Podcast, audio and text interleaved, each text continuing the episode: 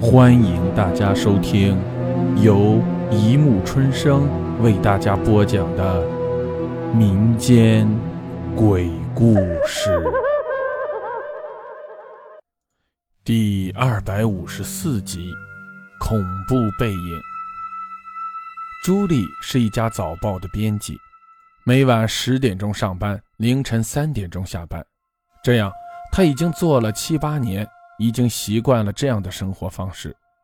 这天，朱莉匆匆走进办公室，正在紧张排版，忽然眼前恍惚晃过一个背影，那是一个熟悉的背影，穿着黑色风衣的下摆飘动起来，露出了浅蓝色的里子。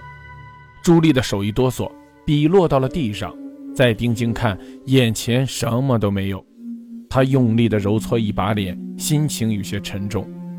翻翻日历，她蓦然想起明天是男友杜建伟的生日。朱莉怔怔地看着电脑屏幕，心里一阵刺痛。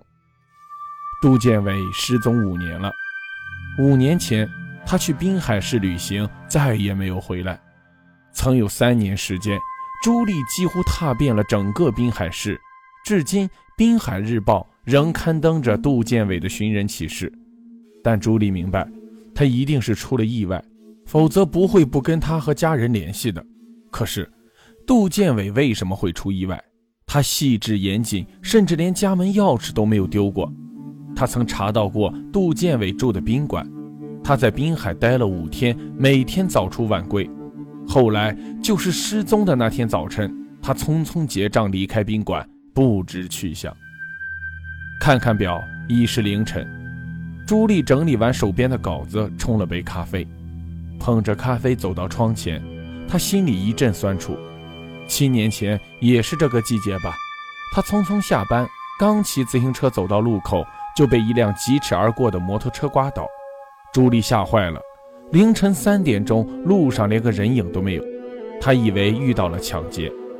摩托车在前面几米处停下了，骑摩托车的男人慌忙跑过来。俯下身问他是否受伤，朱莉站起身，似乎连轻伤都没有，只是跌倒了。骑摩托车的男人十分抱歉，留了张名片给他，要他有事马上联系他。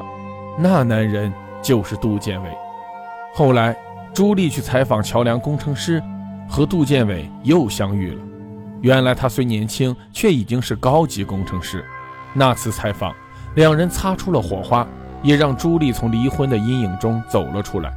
整整两年，杜建伟风雨无阻地接送她，每天凌晨不出报社，远远看到他的背影，朱莉的心就像开了一朵花。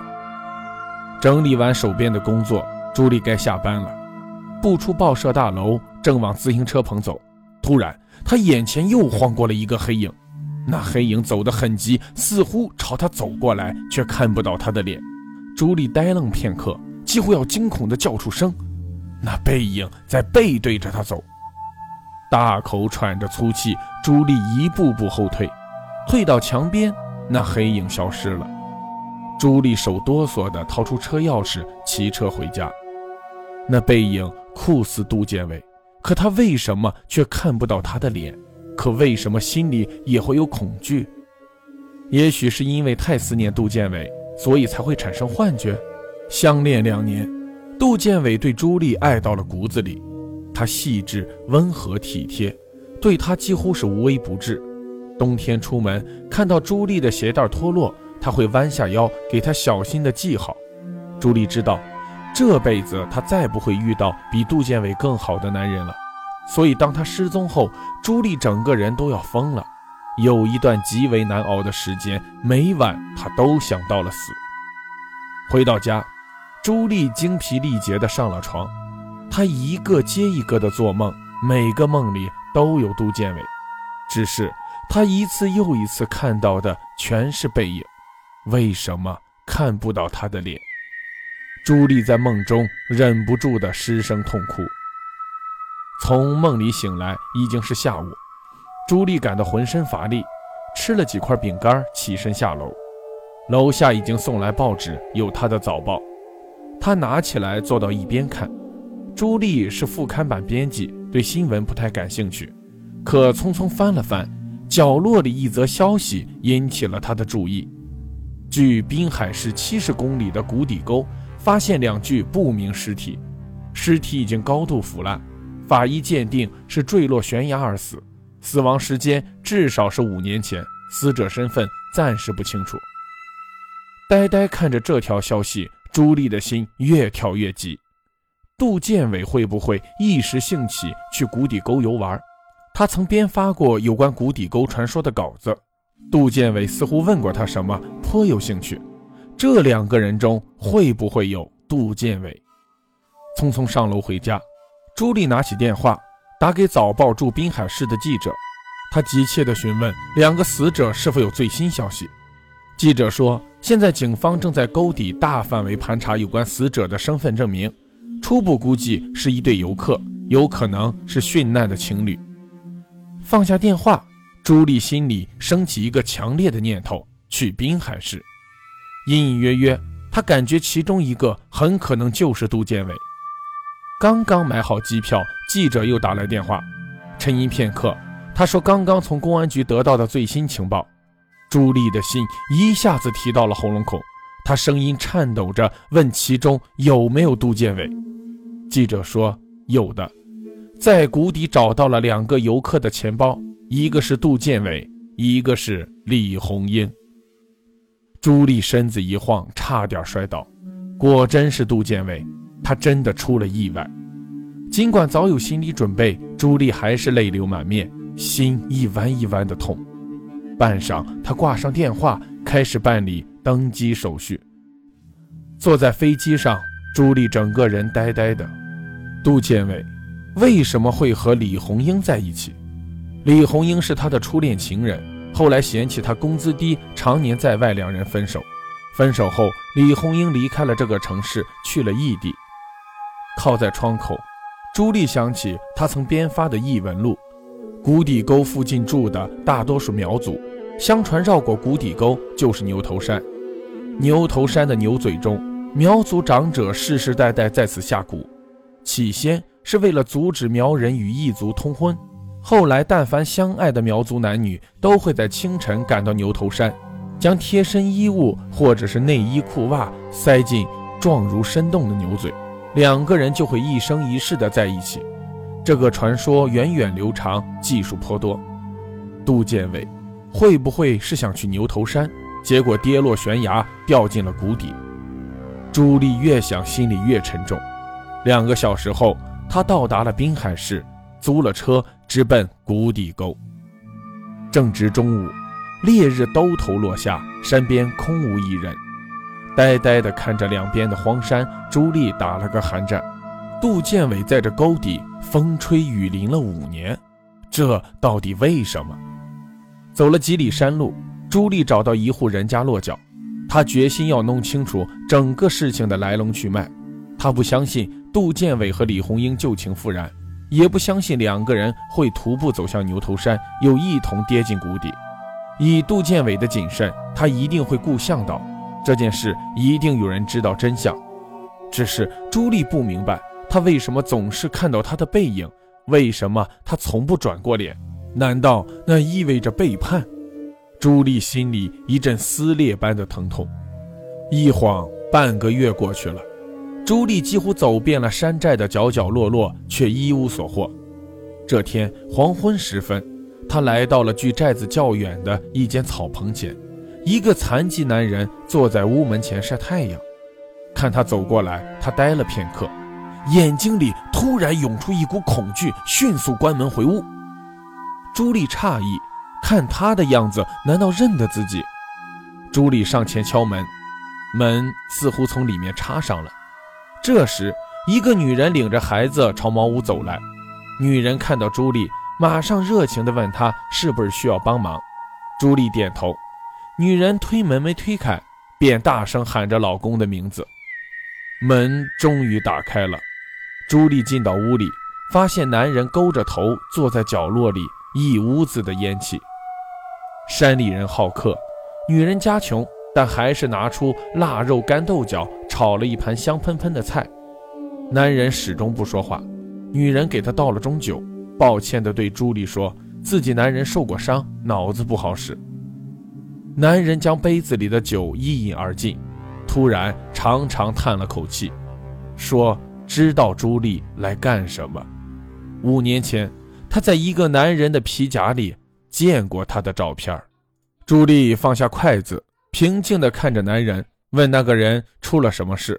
男人摇头，满脸痛苦：“我这条残腿就是那次落下的。当时正是半夜。”情形十分危急，我跳了车，我的摩的和两个游客都掉到了谷底沟。你知道报案后会是什么后果，所以，我逃回了家。从那以后，我几乎每晚都做噩梦。开了十来年摩的，我第一次遇到那样的事。朱莉强压着愤怒，连珠炮般问：“为什么会出事故？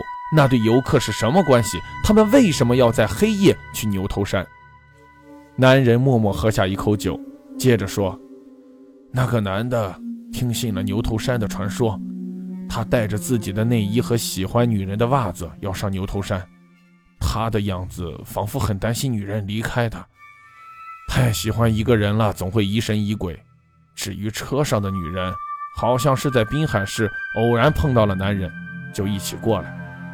他对男的说自己喜欢上了一个百万富翁。”可那个富翁一直没有表示，他要和那个富翁一生一世在一起。天黑路滑，我根本不想去牛头山，也想劝他们那只是传说，不足信。可他们执意要去，每个人给我两千元。要知道，我一年也挣不了两千元，一下子拿到四千元，我决心冒险跑一趟。男人说着，神情里似乎还藏着恐惧。朱莉呆愣半晌。问后来又发生了什么事情？男人摇摇头，说后来的事情他根本没想到。一路上都是那个女人在说话，他不停地说，后来就哭了。他突然对那男的说，自己根本没有喜欢上什么百万富翁，他爱的还是他，他后悔了，他要和他在一起。他说，在这个世界上，他只爱他一个人。可不管那女人怎么说，那男的就是不动心，只说自己另有所爱。再后来，女人放声大哭，走到拐弯处，她突然用力地摇起了摩的。那么窄的山路，小心行走尚且危险，可那女的疯了，仅摇了两三下，我还没来得及说什么，就再也把握不住，摩的突然就朝深谷窜了出去。我吓坏了，本能地跳了车，当时就摔断了腿，而他们俩随着摩的进了谷底沟。男人说着，深深埋下了头。后来我想清楚了，那女人是要和那男人一起死。朱莉呆呆地坐着，一直呆呆的，脑子里一片空白。回到家，朱莉躺在床上，一动也不想动。她记起来了，那关于牛头山苗人下蛊的稿子，杜建伟问过他两次，问他信不信。他开玩笑地说信，深信不疑。他还记起来，他生日那天。杜建伟买了大束玫瑰向她求婚，可她拒绝了。不是她不想，她迫切的想，可她还没有准备好。她第一次离婚是因为不孕，她害怕失去杜建伟，她太害怕，一直不敢告诉他。后来她心怀忐忑，向最好的女友求助。女友是医生，说不如她想个办法，让他们来自己的医院做一次体检，她出个假证明，证明杜建伟患不孕症。这样，他们的关系就万无一失。想了很久，朱莉答应了。杜建伟去拿的诊断书，回来后好几天，他闷闷不乐。